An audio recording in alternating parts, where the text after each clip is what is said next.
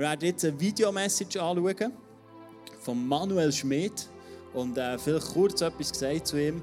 Der ist vom ICF Basel, der ist dort angestellt, aber schon ein Theologe, der hat über zehn Jahre Theologie studiert, hat seinen Doktortitel gemacht in Theologie und ähm, er ist einer, der vom ICF Movement auch immer wieder ein bisschen, ähm, gefragt wird, du, was meinst du zu dem? Oder was denkst du darüber? Oder wie sollten wir uns als Killer verhalten? Und das ist mega cool, ich liebe seine Art.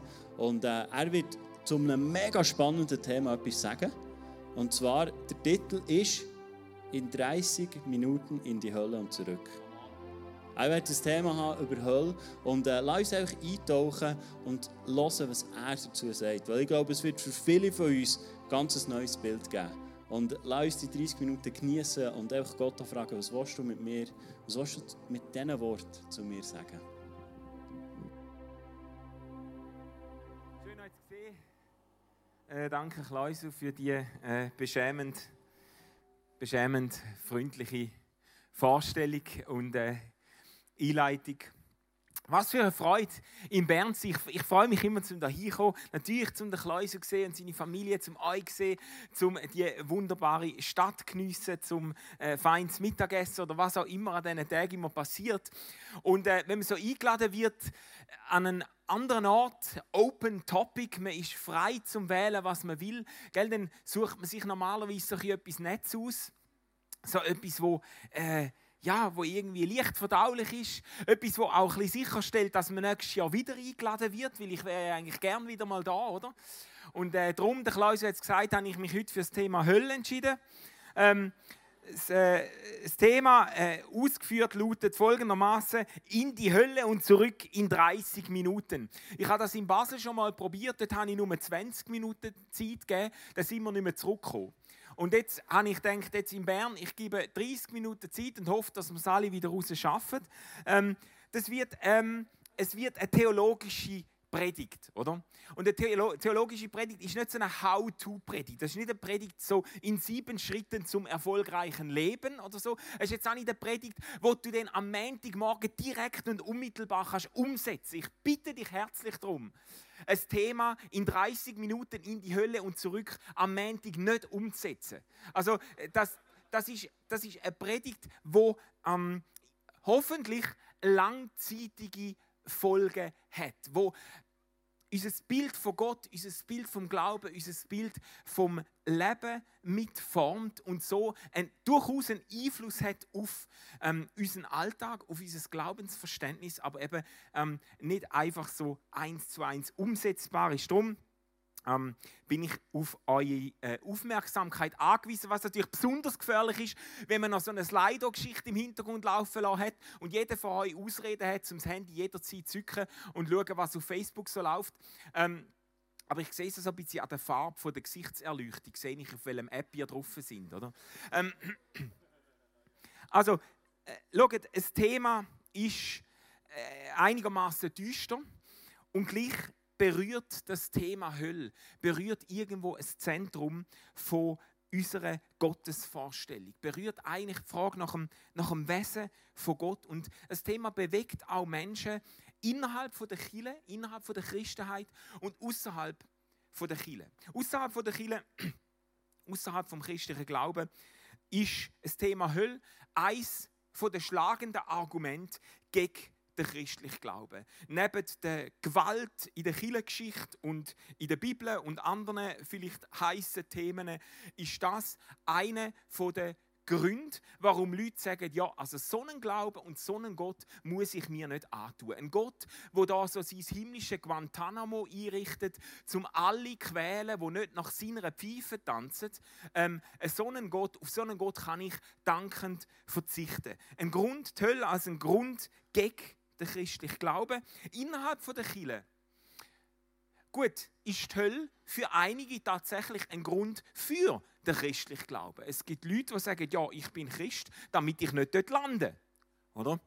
Ähm, aber es gibt doch auch eine zunehmende Schar von Nachfolgerinnen und Nachfolgern von Jesus, wo wo auch kämpfen mit dieser Vorstellung von Hölle. Wo sich fragen, ja, wie, wie ist es um die Liebe von Gott genau bestellt, wenn Gott sich an so einen Ort kann leisten und wie ist es ums Wesen von Gott bestellt und was ist eigentlich mit ich weiß nicht, was ist mit meiner Großmutter, wo es irgendwie mit dem Glauben nicht so hat, aber so eine liebe Person war. Und, und was ist mit, de, mit dem Nachbar, wo äh, an Krebs gestorben ist. Und ich habe zwar ein paar Gespräche mal geführt, aber ich habe das Gefühl, der ist im Moment fürs Christentum nicht wahnsinnig empfänglich. Und, und was ist vielleicht mit einem, mit einem Klassenkollegen von mir, wo am Leben verzweifelt ist und sich das Leben genommen hat, landet, wo landet die jetzt? Oder? Und mit dieser Frage geht es schon um sehr viel. Oder? Äh, bei der Frage nach der Hölle geht es um nichts weniger als um das ewige Schicksal von Menschen. Und ich habe mir vorgenommen, um die Frage heute so wenigstens ansatzweise anzugehen mit uns. Und ich, ich bin auf euer ähm, äh, wie sagt man dem, zerebrale, auf eure zerebrale Mitarbeit angewiesen, versteht ihr? Auf, auf, auf äh, äh zwei funktionieren, funktionierende synchrone Hirnhälften bei jedem von euch. Darum sind ihr parat.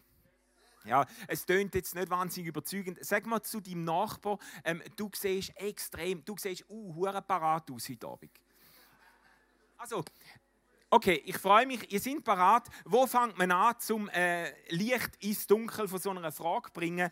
Ähm, ich schlage vor, bei diesen Begriff, wo in unseren deutschen Bibelübersetzungen landläufig mit Höll übersetzt werden oder zumindest in vielen Bibelübersetzungen und Bibelübertragungen auf Deutsch mit Höll übersetzt werden. Bei diesen Begriff und bei den griechischen und hebräischen Begriffen, die dem zugrunde liegen, dort fängt die Verwirrung zum Teil schon an, weil die Begriffe sehr weit gestreut sind. Ähm, ein Begriff, den ich euch möchte vorstellen möchte, ist der Begriff Sheol, der hebräische Begriff Sheol. Und der hat eine Entsprechung im Griechischen. Der griechische Begriff Hades steht für das Gleiche und wird in unseren Übersetzungen immer wieder mal mit Höll übersetzt. Eigentlich ist mit dem Begriff aber ein Grab gemeint oder das Totenreich gemeint. Es jenseits nach der Vorstellung vom Alten Testament vor allem eben im Begriff Sheol. Ähm, meistens, ich weiß nicht, ob das allen bewusst ist, aber im Alten Testament über weite Strecken ist man davon ausgegangen, dass das Leben nach dem Tod eigentlich vorbei ist. Dass, dass das Endstation ist. Und über weite Strecken im Alten Testament rechnet man mit dem und redet dann vom Tod oder vom Grab oder eben vom Totenreich als ähm, Sheol. Erst mit der Zeit entsteht so die Hoffnung, dass es vielleicht nicht ganz könnte vorbei sein. Die Hoffnung, dass es vielleicht ein Leben nach dem Tod könnte geben. Erst mit der Zeit im Alten Testament kommt die Hoffnung auf und dann verändert sich auch die Erwartung an das Totenreich. Früher hat man gedacht, das ist einfach so eine, wenn überhaupt, ist das so ein schattenhaftes Dasein in Ewigkeit, nicht wirklich ein Leben, vielleicht auch einfach Grab, Tod, Endstation. Und dann mit der Zeit stellt man sich vor, ähm, unter einem Sheol, unter einem Totenreich, das ist ein, ein Ort, wo man quasi wartet aufs letzte Gericht, wo man wartet darauf, dass Gott das Urteil spricht über das Leben von jedem Menschen. So wie so eine große Zahnarzt-Wartezimmer-Einrichtung. Oder da wartet man auf das, wo dann einmal auf einem zukommt. Und ähm, es gibt einen anderen Begriff, wo äh, häufig im Neuen Testament mit Hölle übersetzt wird. Das ist nicht, eben nicht Sheol und Hades, sondern das ist Gehenna.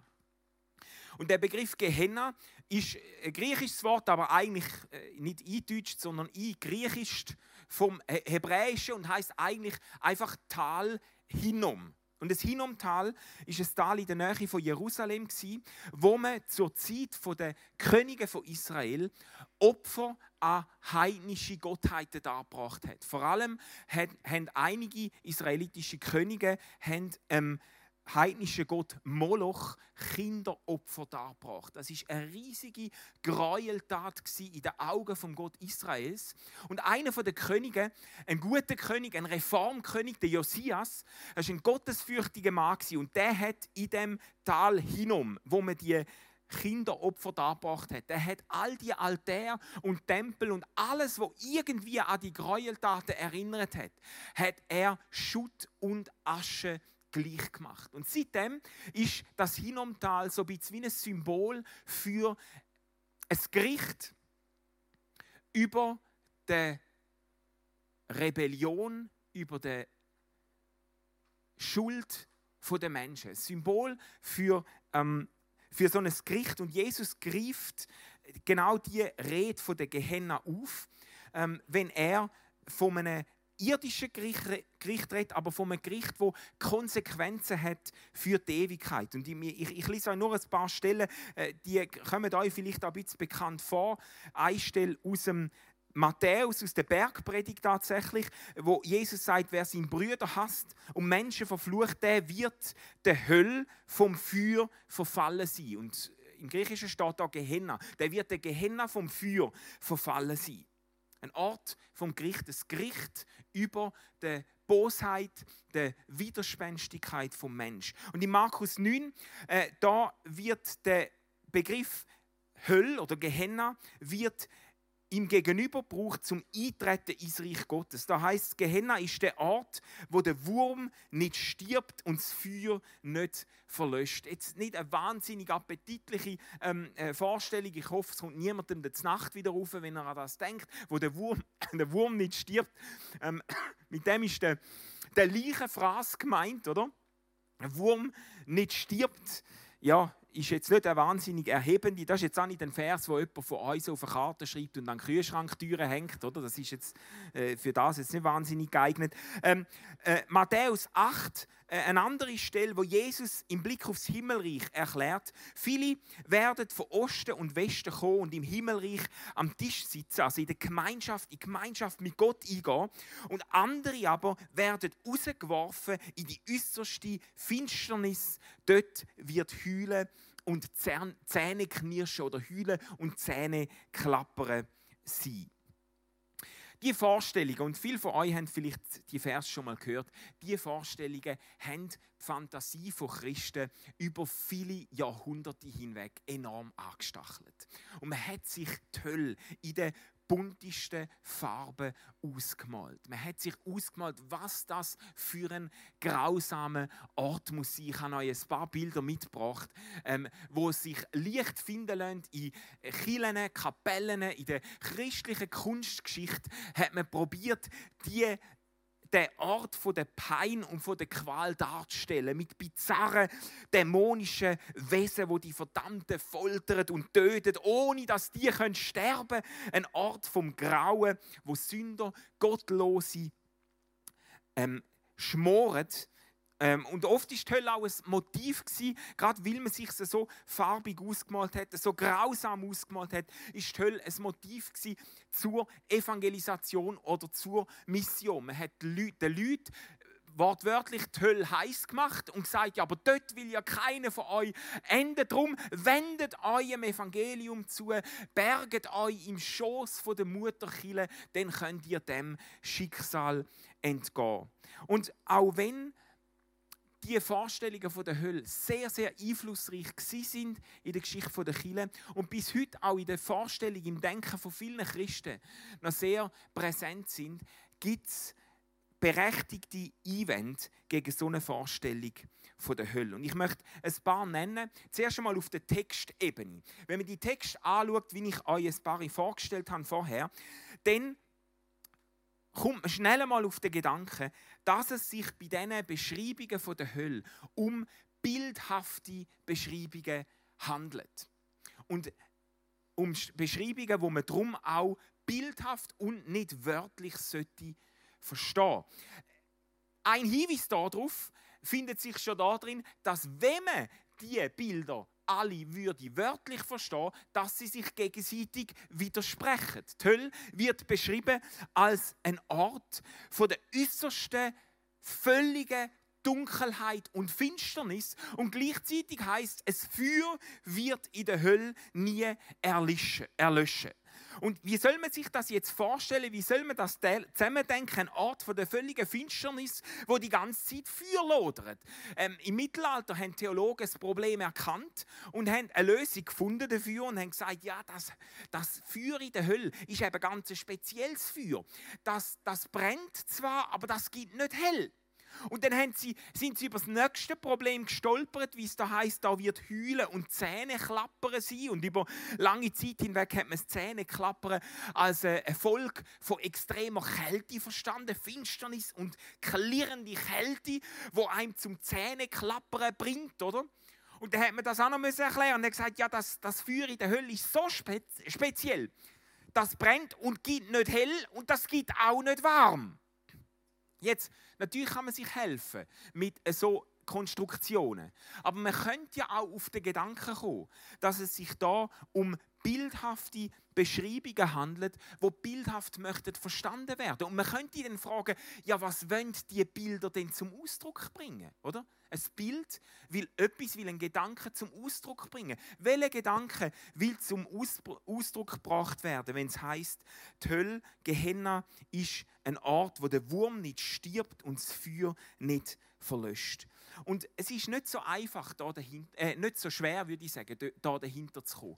Weil ähm, im Alten Testament finden wir diese Ausdrücke immer wieder. Und es ist deutlich im Alten Testament, dass es Feuer zum Beispiel nicht in erster Linie als ein Symbol steht für Schmerzen, wo einem zugefügt werden, sondern es Feuer ist ein Symbol für Vernichtung. Und wenn es heißt, es Feuer wird nicht verlöschen, dann ist von einem Feuer dreht, wo das wird verzehren und bis zum Schluss aufzehren, was ergriffen hat. Und es wird nicht stoppen. Wir finden verschiedene äh, prophetische Aussagen. Irgendwie Gott wird ein Gericht senden über eine äh, Stadt oder so. Und das Feuer wird nicht verlöschen. Mit dem ist gemeint, das Gericht ist definitiv. Und das Feuer wird nicht verlöschen, bevor es ein Werk von der Zerstörung vollendet hat. Der Wurm wird nicht sterben, meint auch nicht, dass man, die ganze, dass man eine Ewigkeit lang von Würmern zerfressen wird, sondern ähm, es wird, ein Werk von der Zerstörung wird vollendet werden. Ähm, bei Sodom und Gomorra ist es ein äh, klassisches äh, Beispiel, wo der Petrus dann darauf Bezug nimmt, später die Geschichte von Sodom und Gomorra. Und der Petrus sagt, die Stadt ist in Schutt und Asche geleitet worden und zur Zerstörung verurteilt. Und er sagt der Petrus als warnendes Beispiel für das, wo der Gottlose bevorsteht. Was ich will sagen mit dem ist, es gibt gute Gründe, schon aufgrund von diesen, diesen bildhaften Beschreibungen, zum Töll nicht als ein Ort von der ewigen Bestrafung verstehen, sondern zum Töll als als eine Auslöschung von der Existenz zu verstehen. Also eine, eine, eine Zerstörung von der Existenz. Und ähm, es gibt auch Stellen, wo, wo dann als Gegenargument aufgeführt werden, zum Beispiel wenn, wenn in Matthäus 25 dreht ist von der ewigen Strafe, in dem äh, Gleichnis, wo Jesus erzählt, von den Schaf und den Böck. Ähm, die einen werden hingehen zur ewigen Strafe und die anderen zum ewigen Leben. Dann sagen wir, ja, da steht aber jetzt ewige Strafe. Es steht aber nicht ewige Bestrafung. Das ist ein Unterschied. Auch im Griechischen wäre das ein Unterschied. Das heißt nicht, die Hölle ist ein Ort von der ewigen Bestrafung, sondern ein Ort von der ewigen Strafe. Und damit ist gemeint, dass die Konsequenzen von dieser Strafe ewig sind. Es gibt eine andere Stelle äh, im Hebräer 5, ähm, 5 oder 6, dort ist die Rede von der ewigen Errettung. Und mit dem ist auch nicht gemeint, dass die, wo Jesus nachfolgen, ewig immer wieder errettet müssen werden oder so in Ewigkeit, sondern es ist die Rede von einer Errettung, wo ewige Konsequenzen hat. Und eine Strafe, die Strafe hat auch ewige Konsequenzen, nämlich der Entzug vom Leben. Und das ist auch theologisch extrem naheliegend. Wir haben vorher gesungen, äh, Gott, du bist the author of life. Du bist die Quelle, der, ähm, der Autor, der, der Geber von allem Leben. Und wenn Menschen sich vom Geber von allem Leben abwendet und wenn Gott das respektiert, dass Menschen sich von der Quelle vom Leben abwendet, dann bleibt nichts mehr übrig dann bleibt kein Leben übrig, unabhängig von der Gemeinschaft mit Gott. Was ich will sagen ist, die meisten Vorstellungen, die Leute von, von, von der Hölle haben, sind sehr viel zu lebendig. Wir haben das Gefühl, das ist irgendwie so Party-Location vom Teufel, wo er da sein grosses Barbecue rauszieht und, und, und, die, und die Gottlosen röstet für die Ewigkeit. Und wir stellen uns das sehr viel zu lebendig vor, wenn, wenn, wenn Gott tatsächlich den Wunsch von Menschen respektiert. Ewig außerhalb der Gemeinschaft mit sich zu leben, dann bedeutet das, dass diesen Wesen alles Leben entzogen wird. Dann bedeutet das letztlich, dass sie ins Nichts äh, zurückfallen. Ähm, und es gibt, es gibt Theologen, schon der Augustinus hat das Problem gesehen, wo da drin ist. Und er hat dann gesagt, ja, jetzt ist es eben so, dass Gott es wundervoll bringt an denen, wo in der Hölle sind und Gott Gott haltet die wundersam am Leben, damit er sie in Ewigkeit kann quälen. Natürlich, jetzt kann man wieder sagen, ja, so kann man das schon lösen. Das Problem ist einfach, das wirft einen extremen Schatten aufs Wesen von Gott. Was ist das für ein Gott, der es nötig hat, so Arten von Wunder zu vollbringen, Menschen in Ewigkeit am Leben erhalten, damit er sie kann quälen. Und und die Vorstellung würde auch voraussetzen, dass die Hölle etwas ist, wo Gott braucht, wo Gott nötig hat. Der ist zornig, der, ist, der, muss, der muss sich rächen und der braucht das jetzt bis in alle Ewigkeit. Aber die Hölle, vieles spricht biblisch dafür, dass die Hölle nicht ein Ort ist, wo Gott nötig hat, sondern dass die Hölle ein Ort ist, wo der Mensch nötig hat. Also die Hölle als Ort kann verstanden werden. Oder Ort ist eigentlich gar kein glückliches Wort. Aber dass die Hölle ein Zustand ist, wo der Mensch seinen Willen überkommt. Wo Gott den Willen von einem Menschen respektiert. Nicht mit ihm wollen, in Gemeinschaft zu leben. Es gibt immer wieder Leute, die mich fragen, ja, wie, wie will man die Vorstellung von Gott als Liebe in Übereinstimmung bringen mit der Existenz der Hölle? Und ich verstehe, dass Leute das fragen, wenn man die Hölle als einen Ort vom e von der ewigen Qualen versteht, wo sogar Gott den Menschen noch zufügt, dann verstehe ich das. Aber wenn man die Hölle als einen, als einen Ort oder einen Zustand versteht, wo Gott den Mensch respektiert in seinem Willen, nicht mit ihm zu leben, dann ist die Vorstellung mit dem Gott von der Liebe sehr wohl vereinbar. Denn ist sogar so, dass ein Gott von der Liebe so eine Art muss zugestehen, weil, weil die Liebe zwingt nicht. Die Liebe zwingt niemand in Gemeinschaft mit sich selber. Und Gott weigert sich in Ewigkeit, Menschen zur Gemeinschaft mit sich selber zu zwingen. Man könnte auch sagen, die Hölle ist die letzte Respekterweisung von Gott ähm, Wille vom Mensch gegenüber, nicht mit dem Gott in Gemeinschaft zu leben, nicht mit dem Gott zu, zu tun haben. Gut, jetzt, ähm, ich sehe, ihr seid maximal erfrischt von diesen bisherigen Ausführungen.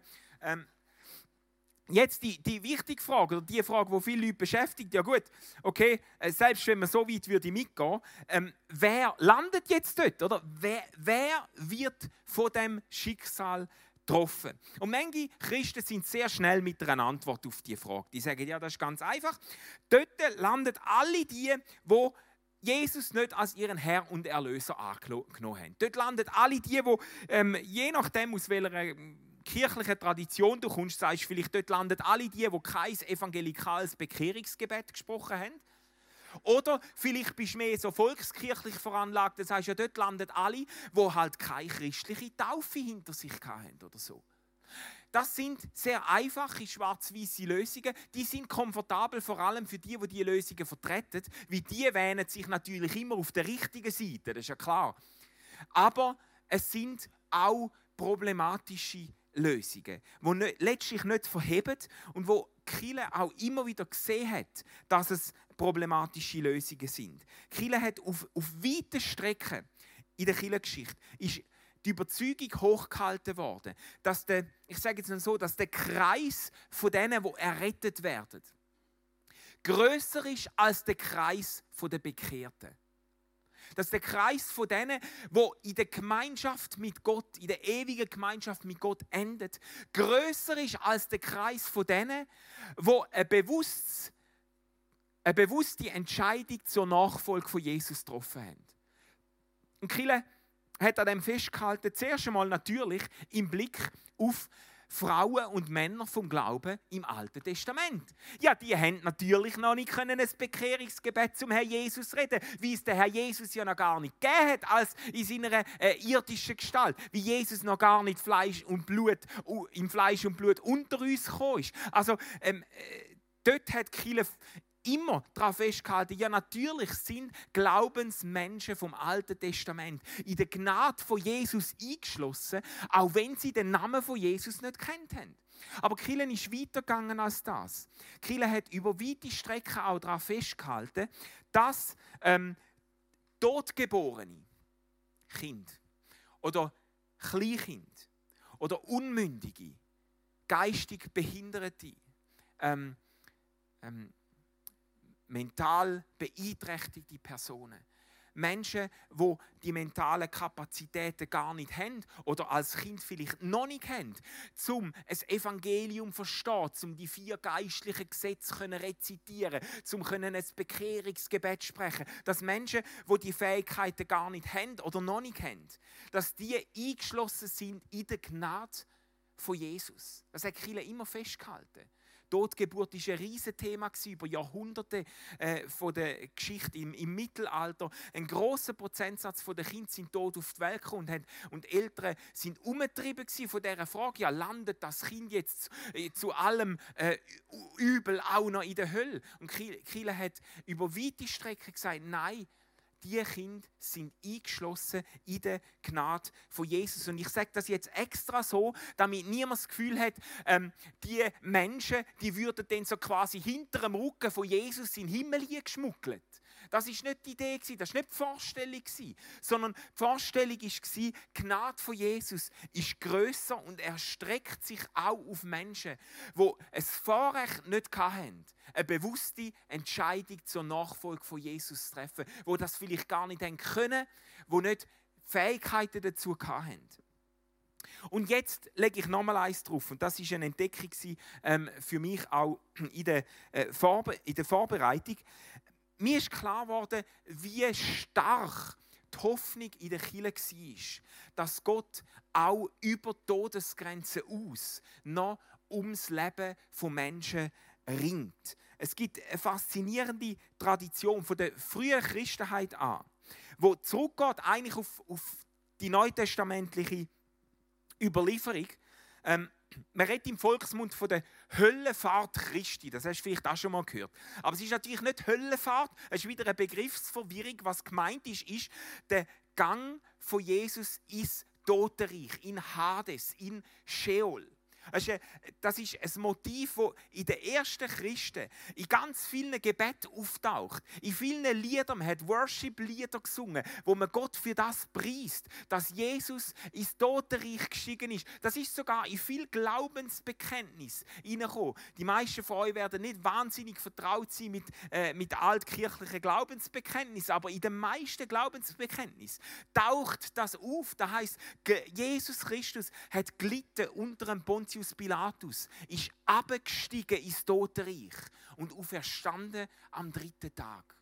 Und mit dieser Vorstellung, abgestiegen ins Totenreich, hat man nicht gemeint, dass Jesus die Höllenqualen auf sich genommen hat. Sondern die Vorstellung, die Idee war, dass Jesus im Totenreich ähm, Menschen für seine Liebe, für seine Gnade gewonnen hat und quasi ein Totenreich für den Himmel plündert hat. Das ist die Vorstellung, die man in der Kirche äh, hochgehalten hat. Und die ist ähm, abgestützt unter anderem äh, auf zwei Stellen im ersten Petrusbrief. Und der Petrus schreibt, ähm, Gott wird mal Gericht halten über den Lebendigen und den Toten. Darum hat Jesus Christus auch den Toten ein Evangelium verkündigt, heißt dort.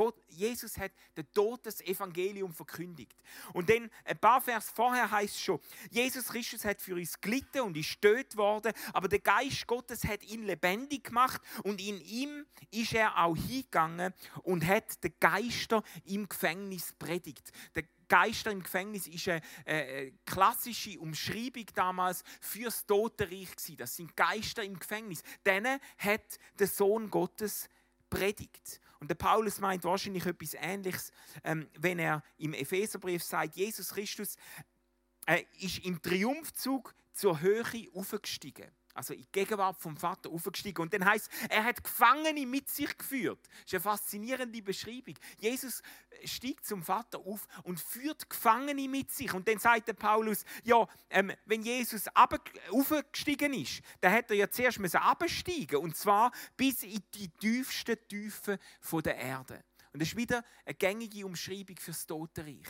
Die tiefsten Tiefen der Erde. Und Jesus ist dort hin und hat von dort, her, von dort Gefangene ähm, aufgeführt. Man, man hat mit dem nicht gemeint, dass Jesus jetzt das ganze Totenreich lehrt und alle in den Himmel aufzwingt. Wieder, das, wär, das wird dem Gedanken von der Liebe Gottes widersprechen.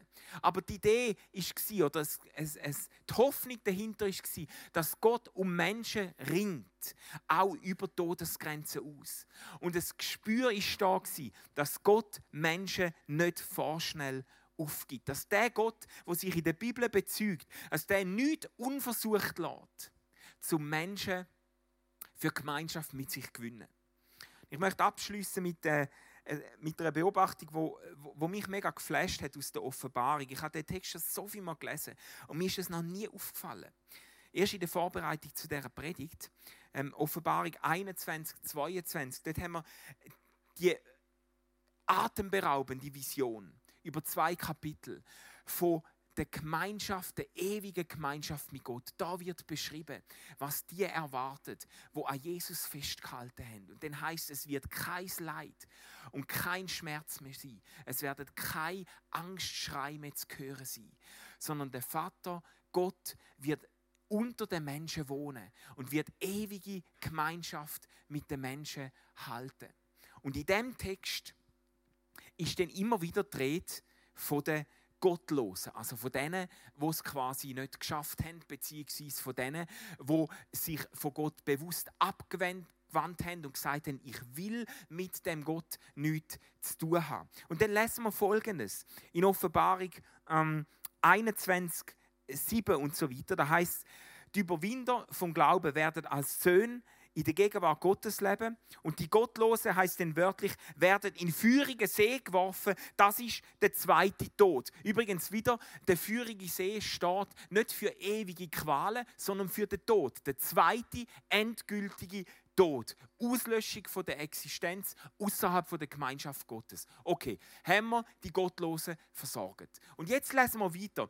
Und, und was mir noch nie auffällt, ist, ist, dass die Gottlosen hure hartnäckig immer wieder auftauchen, obwohl sie doch da im feurigen See versorgt worden sind. Ein paar Vers später heißt es, da wird die Stadt Gottes beschrieben. Da heißt, Tor von der Stadt Gottes werden Tag und Nacht nicht verschlossen sein. Eine sensationelle Vorstellung. Gott hat Gemeinschaft mit dem Menschen in Jerusalem, in dem himmlischen Jerusalem. Und die Türen von Jerusalem werden weit offen sein.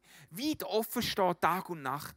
Zum Völker aufnehmen. Und dann heißt es, aber die Gottlosen, die werden keinen Zutritt haben. Ja, ist ja schon logisch. Aber die haben wir ja vorher schon im feurigen Pfuhl versorgt. Was machen die jetzt wieder da? Oder? Und ein paar, ein paar Vers später heißt denn, heißt denn, selig sind die, wo ihre Kleider wäschen, dass sie Zugang haben zum Baum vom Leben und zu den Toren von der Stadt können eintreten. Draussen aber stehen die Gottlosen. Ich dachte, ja, was machen jetzt die? Jetzt stehen sie schon vor den Türen der Stadt. Jetzt stehen sie schon vor den Toren der Stadt. Jetzt kommen die schon wieder. Was tauchen die jetzt wieder auf? Und dann am Schluss, und dort hat es mir, mir fast eins gegeben, am Schluss von der Bibel, in den letzten Versen von der Bibel, mit diesen Vers entlädt uns die Bibel. Es gibt noch so äh, drei Abschlussvers von der Offenbarung, aber mit diesen Vers entlädt uns die Bibel inhaltlich. Da lässt man Folgendes. Der Geist Gottes und Brut. Wer ist Brut? Brut, Brut ist die Gemeinschaft von denen, wo ein ewiges Leben erben. Brut, das sind alle Menschen, wo in der ewigen Gemeinschaft mit Gott enden. Der Geist Gottes und alle, wo in der Gemeinschaft mit Gott werden die Ewigkeit verbringen, die rufen zusammen, kommt.